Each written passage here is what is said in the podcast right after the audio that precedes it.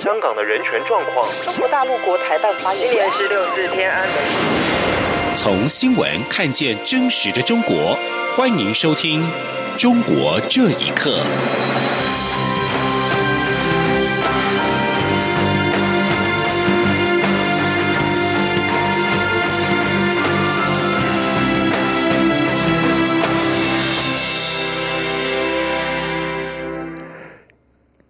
各位好，欢迎收听《中国这一刻》。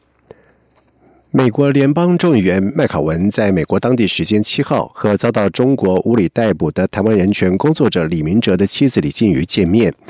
而根据台湾关怀中国人权联盟理事长杨宪宏表示，麦考文在和李静瑜会面时说，如何将李明哲解救出来是大家一致的目标。同时，麦考文还表示，将亲自和众议院议长佩洛西商量如何营救李明哲。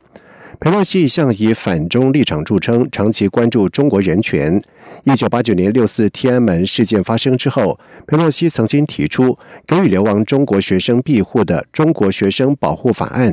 并且曾经多次公开反对给予中国最惠国待遇。麦考文并且表示。他注意到李静瑜参加在日前美国总统川普的国情咨文报告，并且赞扬给李静瑜入场券的共和党籍众议员史密斯。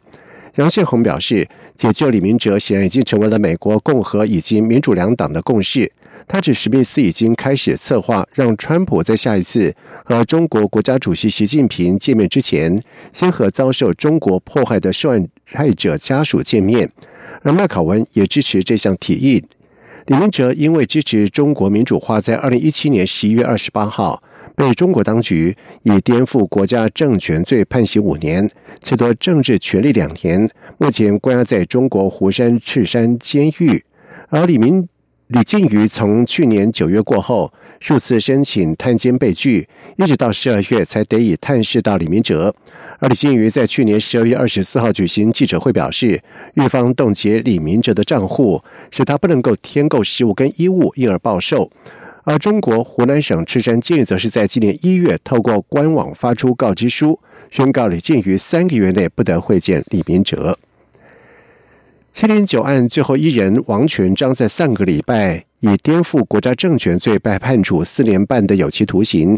而他的庭审过程自始至终对对外保密，而他的家属也被拒之门外。在最近，六大国际律师协会纷纷谴责中国司法机关无视国家宪法跟国际公约，审判全人无罪的王全章。请听以下的报道。来自德国、法国、香港、日内瓦、英格兰以及威尔士国际律师工作者协会的律师代表近期发表联署声明，指责天津二中院秘密审判王全章。位在瑞士的日内瓦律师协会会长莱昂内尔霍尔珀林对香港南华早报表示，他毫无保留的强烈谴责这份判决，并且敦促中共尽快放人。他说，当局对王全章的判决决定不顾国际人权。准则缺乏基本法律依据以及法律程序。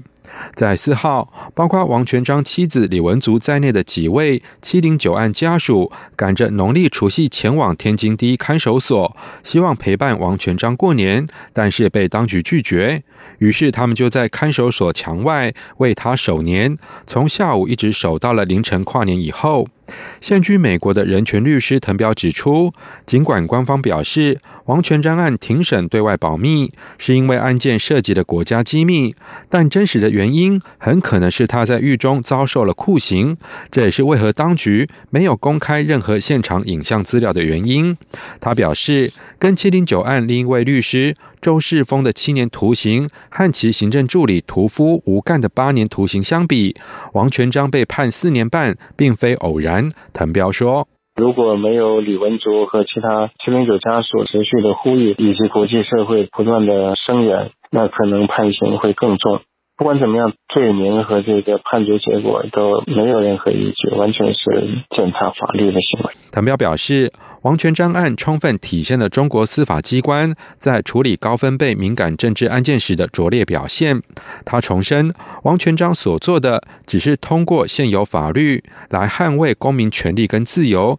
根本无罪可言。被捕前，现年四十二岁的王全章，常年为包括法轮功学员在内的社会弱势群体提供法律援助。他在二零一五年七月十号失踪，并且在二零一七年初被天津市检察院以涉嫌颠覆国家政权罪起诉，而案件直到上个月才得以宣判。从他被捕到宣判，历时长达将近一千三百天。已经有多家国际以及政府机关就王全章案的判决结果发发表声明，表达他们对案件进展的关切以及对司法程序的担忧，包括美国国务院、欧盟对外事务部、大赦国际、国际人权联盟。同时，他们还呼吁北京当局立刻无条件放人。以上新闻由央广整理报道。越来越低的。借贷门槛跟无所不在的广告推动了中国年轻人超前消费，增高了社会的风险。而调查显示，在三十五岁以下的中国年轻人，为未来储蓄的不到一半，每个月平均仅存新台人民币一千三百三十九元，大约折合新台币六千元。请听以下的报道。一九九零年后出生的中国年轻人消费观念与上一代人相比有明显转变。根据一项二零一八白领满意度指数调研报告显示，二零一八年度存款超过三万人民币的白领仅占三成，两成白领不仅没存到钱，还积欠债务。没有存钱的原因之一是过度消费。融三六零调查数据显示，百分之五十三的大学生因为购物需要贷款，主要购买化妆品、衣服、电子产品等，多属于能力范围之外的超前消费。借钱让消费负债额越滚越大。多名在校大学生表示，从各种借贷管道积累的负债已经上万元，每个月最低还款大约一千元，几乎触及个人财务收支红线。在此同时，中国网络消消费金融规模膨胀的速度令人惊讶。统计数据显示，二零一三年中国网金规模仅约六十亿元，二零一七年这项数据达到四点四兆元，相较二零一六年成长了九倍以上。报道指出，年轻人过度消费与当前经济社会环境中无处不在的各种刺激诱导有关。统计数据显示，房贷受限之后，个人消费贷款正成为不少商业银行的主打业务，增势迅猛。更不用说各种借贷平台因为缺乏监管而发展的更加蓬勃。中国人民银行的统计数据也显示，信用卡逾期半年未偿信贷总额自二零一零年底的七十六点八九亿元以来逐季攀升，至二零一八年第三季已经达到了八百八十点九八亿元。青少年负债很可能成为中国社会危机。庞大的消费与负债已让中国年轻一代对未来茫然。二十六岁的杭州某文创企业职工袁珊珊就说：“自己最大的愿望就是哪天早上醒来时，发现所有的债务数字清零了，一切重新开始。”央广新闻整理报道。农历新年期间，在北京的访民持续受到警方人员的骚扰跟驱赶。他们无论是在街头，还是住在廉价的旅馆，都遭到公安以查身份证为名骚扰以及警告。而有的被送到马家楼访民接待中心，等待遣返原籍。有访民表示，不少人流浪街头是无家可归。请听以下的报道。春节原本是民众合家团聚的节日，但是对流落在北京街头、持续上访维权的民众来说，春节却成了一年当中最凄凉的时刻。虽然政府部门在春季期间休假，但是接待访民的马家楼却是照常运作。江苏访民吴忌新年初一在北京大街上行走时，被警察强行检查身份证。当他访民的身份被发现之后，立刻被送到马家楼访民遣返中心。北京维权人士倪玉兰七号向自由亚洲电台说，不少在北京的访民被带到马家楼。倪玉兰说，有一些这个访民呢被关在马家楼和关在这个府右街那个派出所。这访民他们是没有回到老家，有的是在给各个地方的领导们拜年的时候被抓的，有的时候是走在路上被抓的。民生观察工作室网站消息，在年初一上午，无家可归、流浪北京的多位维权访民，在北京市长热线一二三四五牌子前拉横幅，呼吁当局释放被关押的维权人士、异议人士以及维权律师，强烈要求释放被关押迫害的访民。多位访民指出，他们居住的家庭旅馆受到公安查房以及警告，不得离开客房。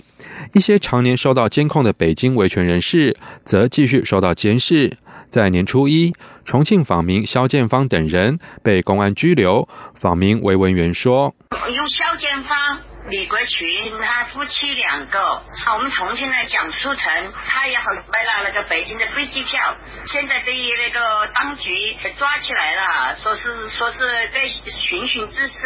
但是也没跟那个家里面发了文书，家里面也报了幺幺零了，关了二十四小时了。目前被公安送到马家楼等待基层官员遣返的访民，每餐可以获得两个馒头、两根火腿肠、一个鸭蛋以及一个苹果，比平时只给两个馒头、一根火腿肠、一袋榨菜条件有所改善。不少在京访民为了吃饭，不得不到马家楼，但是部分被从马家楼遣返的人，面临被地方政府拘留的风险。以上新闻由央广整理报道。另外，北京在今年春节期间是首次实施了购买烟花爆竹实名制，购买者必须要提供个人的手机跟身份证资料，并且将购买烟花爆竹的种类跟数量输入到电脑数据库备案。而活跃人士霍文彪就表示，在今年是中共建政七十周年，天安门广场已经增派了大批的警力，北京的安保工作更是重中之重。请听以下的报道。新疆二零一四年实施购买烟花爆竹实名制，购买者需要提供身份证信息及手机号码。北京则是自新疆以外第二个实行购买烟花爆竹实名制的城市。北京市应急局副局长唐明明表示，今年的烟花爆竹零售点将从去年的八十多个减少到三十多个，每个零售点还将配备专门的仪器，必须刷身份证资料才能购买。一旦发生问题，可以追溯到购买者。广东东莞居民卢敏说，在广东购买烟花爆竹还不需要出示身份证，政府主要是从维稳等各方面做综合考量。卢敏说。北京那边已经开启实名制，我们这边好像还没有听说。农村的小卖部可以卖。那如果单单是从安全方面来考虑的话，实名制我觉得也没有什么。但是由他们当然不会单单是从这方面去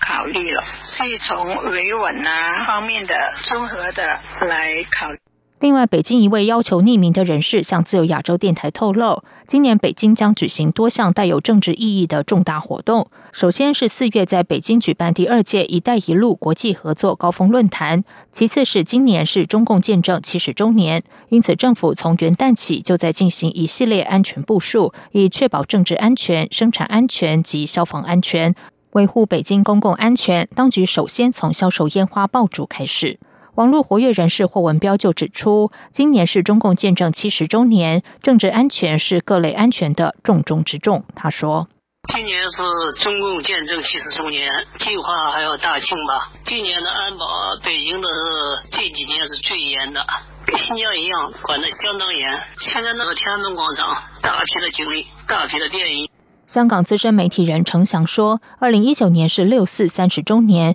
又是五四运动一百周年。”中共将接受舆论严格的检验。央广新闻整理报道：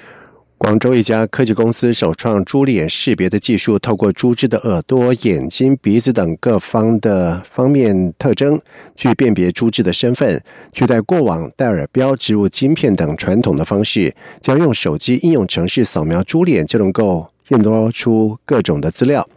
研发公司就表示，技术可以大规模应用在养猪业，农场可以安装摄像头，让系统自动登记每一头猪的身份跟讯息，记录每头猪的体型变化、食量等等讯息，方便进行系统化以及精致化的管理。而农业分析师马文峰就表示，单纯能够辨别猪的身份跟记录变化并不足够，更重要的是能够辨别出猪只有有没有生病，并且及时做出处理。